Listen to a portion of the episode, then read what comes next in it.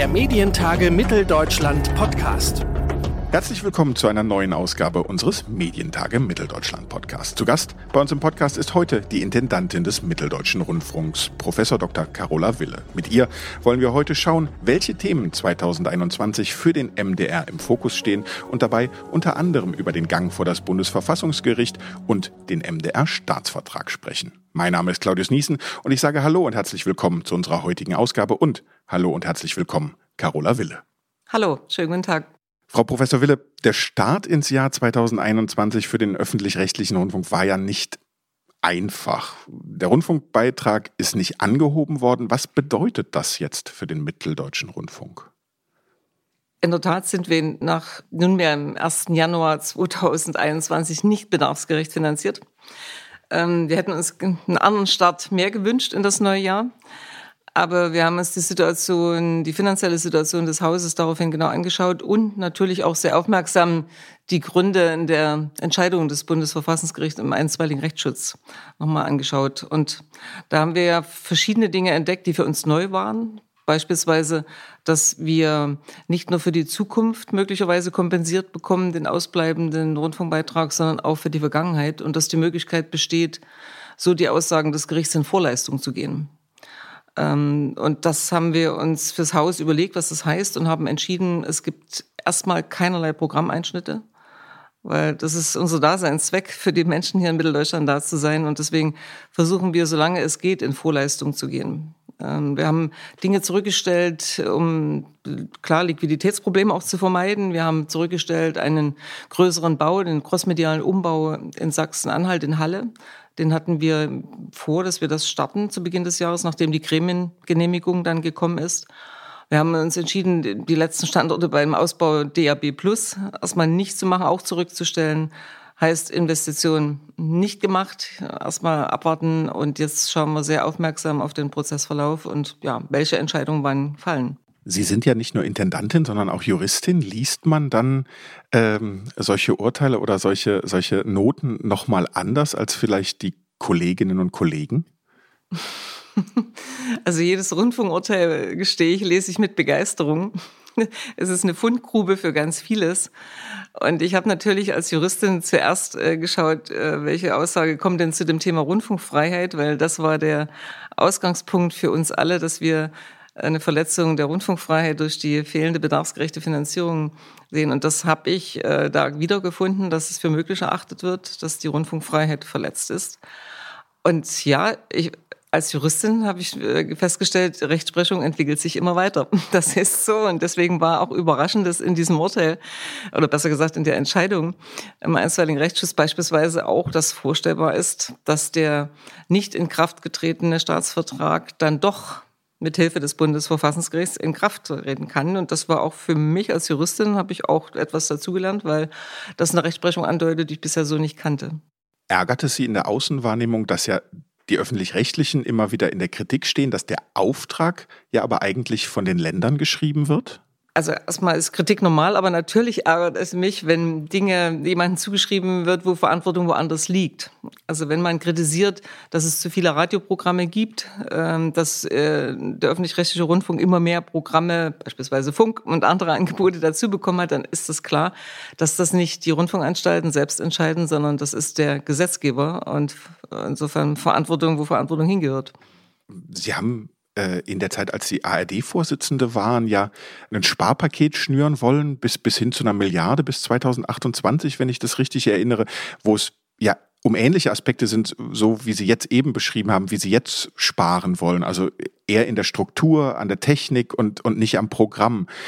Ähm, gleichzeitig habe ich das Gefühl, dass sich in der ARD so ein Stück weit ja, in der Außenwahrnehmung zwei Lager gebildet haben. Einmal so ein bisschen der Fingerzeig auf die Politik und dann aber eben äh, ein Ansatz, äh, wo ich sie auch dazu zählen würde, äh, überhaupt nicht lamoyant, überhaupt nicht jammern, sondern auch mit diesem klaren Duktus, wir gehen jetzt eben nicht ans Programm ran, sondern äh, wir wissen, wir müssen sparen und es muss diese Reformen geben. Ist das manchmal auch schwer, sich sozusagen in dieser ARD, die ja auch ein Verbund von vielen ist, durchzusetzen? Also ich glaube, es ist für jeden eine Erfahrung, dass Veränderungen nicht immer am Anfang des Weges Begeisterungen auslösen und dass es Veränderungen manchmal schwer haben. Und in einem föderalen Verbund, na sicherlich gibt es äh, unterschiedliche Ansichten, was Schwerpunkte, was Notwendigkeiten anbelangt. Aber wir haben ja damals zu unserer ARD-Vorsitzzeit, als der Mitteldeutsche Rundfunk den ARD-Vorsitz hatte, wirklich große Strukturreformen, die tiefgreifend im System sind, gemeinsam entschieden. Also wir haben damals gemeinsam entschieden, dass es eine technologische Plattform für die gesamte Mediathekenwelt gibt. Und dann gibt es eben Anstalten, die schneller mitmachen, wie der Mitteldeutsche Rundfunk, der sofort auf diese Mediatheken-technologische Plattform mit draufgegangen sind. Und manche brauchen etwas länger. Aber die Grundentscheidung haben wir gemeinsam getroffen. Und ähm, was zum Beispiel diese Strukturreform anbelangt, Sie haben ja die Summe genannt. Ich finde das eine stolze Summe. Und wir sind, es sind ja Reformen in Produktion, Technik und Verwaltungsprozessen. Und äh, worüber ich immer etwas traurig bin, dass was wir da angehen im Verwaltungsbereich, die größte Verwaltungsreform aller Zeiten, dass die, die Öffentlichkeit, die Politik gar nicht so richtig wahrnehmen. Wir gehen da richtig rein in die Prozesse, Finanzen, Personal, Reisekosten, Abrechnungen. Wir vereinheitlichen sämtliche Prozesse über alle einzelnen Rundfunkanstalten hinweg in einem föderalen System und werden richtig einsparen damit, auch im Personalbereich. Selbst die KEF hat das gewürdigt und das ist ja das höchste Lob, was man bekommen kann. und ähm, was zu diesen Strukturreformen auch noch, glaube ich, wichtig ist zu sagen, die großen, die wir da in unserem ARD-Vorsitz angegangen sind, wir haben in dieser Beitragsperiode durch diese Strukturreformen 18 Cent dem Beitragszahler gespart. Wir wären nicht bei 86 Cent, ähm, sondern 18 Cent mehr, wenn es diese Strukturreform allein für die ARD nicht gegeben hätte. Und die gibt es ja auch nur beim ZDF und auch beim Deutschlandradio. Also es tut sich was und diese Entscheidungen sind natürlich gemeinsam gefallen. Wenn wir jetzt nochmal zurückgehen, direkt zum MDR. Sie haben eben über Schwerpunkte gesprochen und auch darüber, dass Sie äh, gesagt haben, Sie wollen erstmal alle Möglichkeiten nutzen, bevor es sozusagen ans Programm geht. Ab wann würde es denn konkret ans Programm gehen? Die Frage kann ich Ihnen heute nicht beantworten. Jedenfalls nicht seriös. Ähm, wir haben für uns in der Geschäftszeitung entschieden, dass wir uns Mitte des Jahres wieder anschauen, wie entwickeln sich die Erträge, ähm, wie sieht die Liquiditätssituation aus, wie sieht es vielleicht schon in Karlsruhe aus, so dass wir Mitte des Jahres wieder entscheiden werden, wie die nächste Phase aussieht. Wir hoffen, dass wir es über das ganze Jahr halten können. Das muss man sehen. Aber allein für die, dieses Jahr fehlen uns durch die ausgebliebene Erhöhung 20 äh, Millionen Euro in diesem Jahr. Erwarten Sie, dass Karlsruhe schnell reagieren wird? Oder ist das eine Glaskugel, in die man von außen kaum schauen kann? Ich hoffe es natürlich, aber ich traue mir keine Prognose zu. Was hat denn der MDR programmmäßig äh, 2021 oder nicht nur programmmäßig, schwerpunktmäßig vor? Jetzt neben der Problematik, dass man sehr genau schauen muss, was können wir uns überhaupt leisten? Programmlich wird es dicht und intensiv und vielfältig sein. Äh, zunächst einmal bleiben wir in dieser Pandemiezeit noch eine ganze Weile drin, mit der Hoffnung, dass es ein Übergangsjahr ist, dass wir rauskommen. Aber wir wissen, dass wir da schon eine große Verantwortung haben ähm, für die unterschiedlichsten gesellschaftlichen Gruppierungen. Wir sind also mit unterstützend im Bildungsbereich dabei. Wir haben schöne, innovative Formate entwickelt für digitales Lernen. Wir arbeiten auch mit Universitäten im Sendegebiet zusammen, mit der Universität in Leipzig, finde ich ein tolles Projekt. Machen wir jetzt auch in Thüringen, dass wir tatsächlich unterstützen. Wir wollen weiter, was wir im letzten Jahr getan haben, Künstlern helfen, den Kulturschaffenden, den Kreativen. Wir haben wieder so ein Format aufgelegt, so ein Wettbewerb, dass sich ähm, diesmal Doc-Filmschaffende bei uns melden können. Wir machen Pitch, wir suchen ähm, kreative Formate zum Thema Neustart ich glaube, was unheimlich viele Menschen beschäftigt, wie geht es nach Corona weiter, ähm, so dass wir also pandemiebedingt eine ganze Reihe von Dingen entwickelt haben. Dazu gehört auch die Buchmesse, dass wir, sie wird diesem Jahr leider in Leipzig wieder nicht so stattfinden können, aber auch da sind wir dabei ähm, und werden auf virtuellem, aber auch direkt Wege unterstützen, dass viele Freunde des Buches da ihre Buchmesse auch digital, virtuell erleben können. Und ansonsten ist das ein Wahljahr für den Mitteldeutschen Rundfunk zu allein zwei Wahlen im Sendegebiet in Sachsen-Anhalt und Thüringen. Nah dran sein, sehr intensiv begleiten, neue Dialogformate haben wir uns vorgenommen. Äh, auch den Datenjournalismus für uns zu nutzen, um Dinge mit Fakten zu hinterfragen Wir freuen uns über eine gemeinsame Produktion, eine große Dokumentation, die wir für den Bundestagswahlkampf bereitstellen. Und zwar ist es eine Dokumentation mit dem WDR, wo wir eine Bilanz der großen Koalition ziehen wollen, unter dem Motto die Ungeduldigen.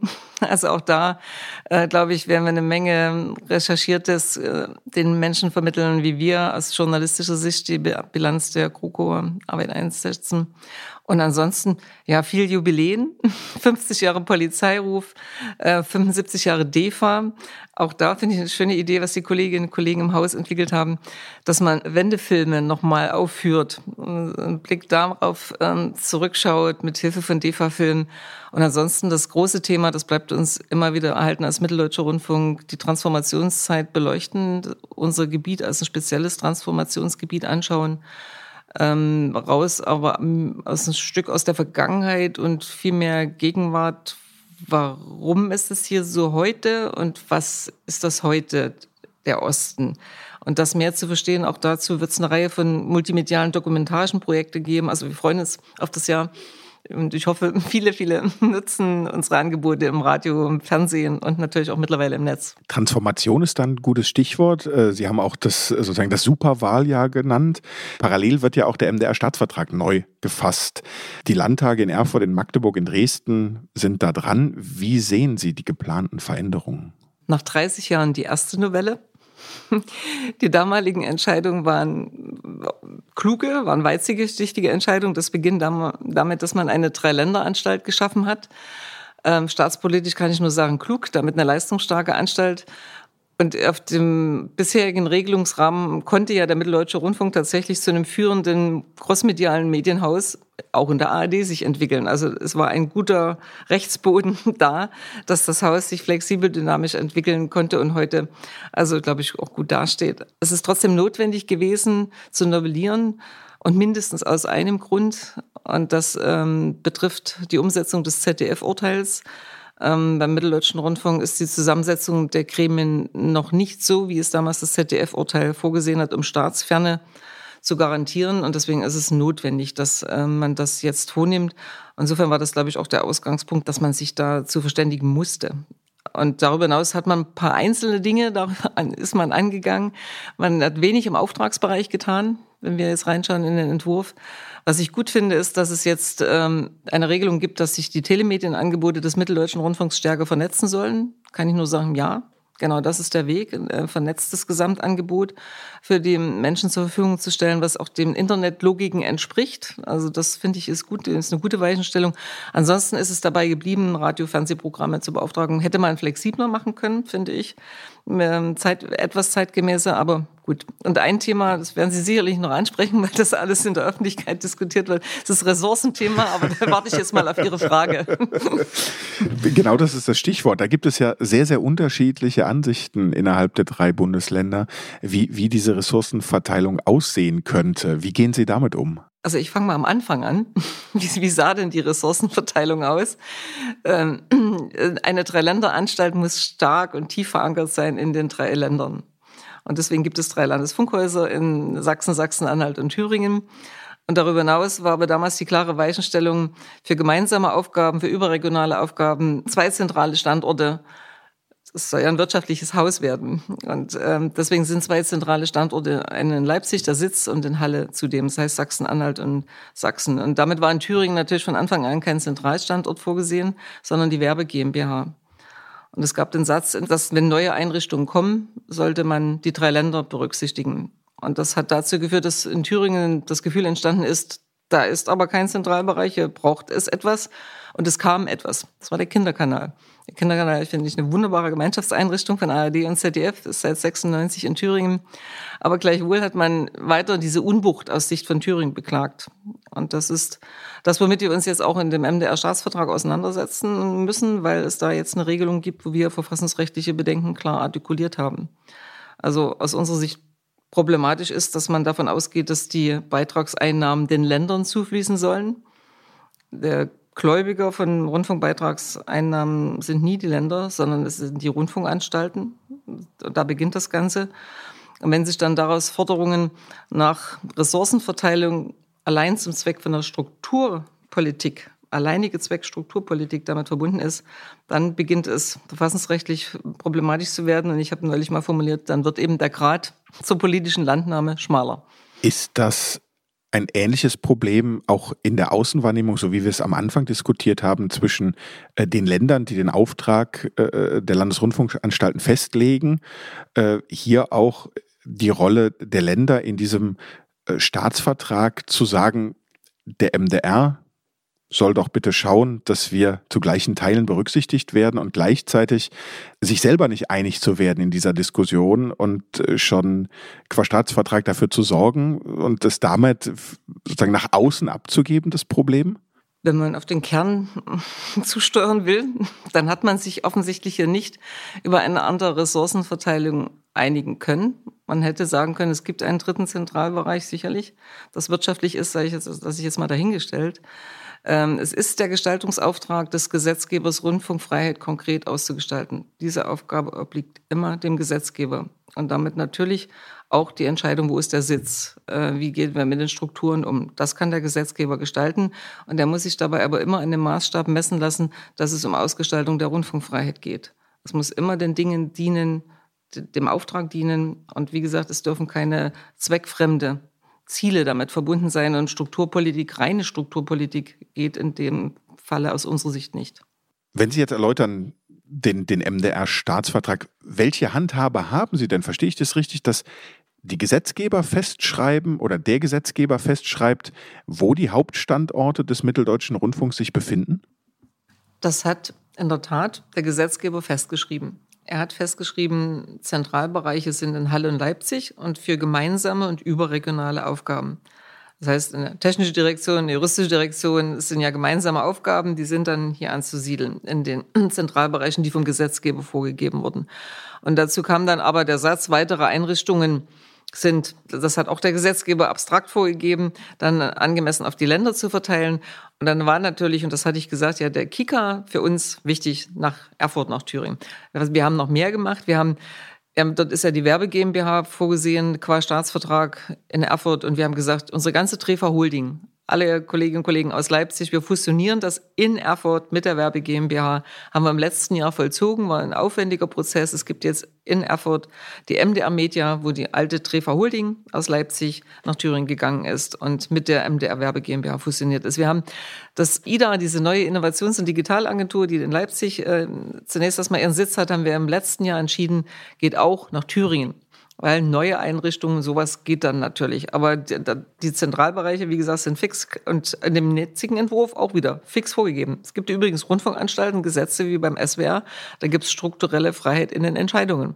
Also da hat der Gesetzgeber, man kann das ja auch, man kann es starr, fest, man kann es auch flexibler regeln, indem man es in die Gestaltungsfreiheit der Rundfunkanstalt gibt. So eine Norm ist hier nicht. Weil Sie die IDA, also die Innovationsagentur, nochmal angesprochen haben, das heißt, die hat dann einen Sitz jeweils in Leipzig und in Thüringen. Genau, sie hat ihren Sitz in Leipzig und wir haben mit dem, vor allen Dingen vor dem Hintergrund, dass der Kika da ist, äh, festgelegt für ähm, digitale Innovationen im Kinderbereich, für, ähm, ob das nun Audio- oder Videowelten sind, ähm, soll IDA vor Ort in Erfurt in enger Zusammenarbeit auch mit dem Kika dort ein Standbein haben und haben wir letztes Jahr dann auch schon eröffnet. Wenn wir zum Abschluss vielleicht äh, auch nochmal auf den MDR an sich zurückkommen wollen, wo steht denn der MDR jetzt auch im Vergleich äh, zu den anderen Anstalten bei Akzeptanz und Nutzung?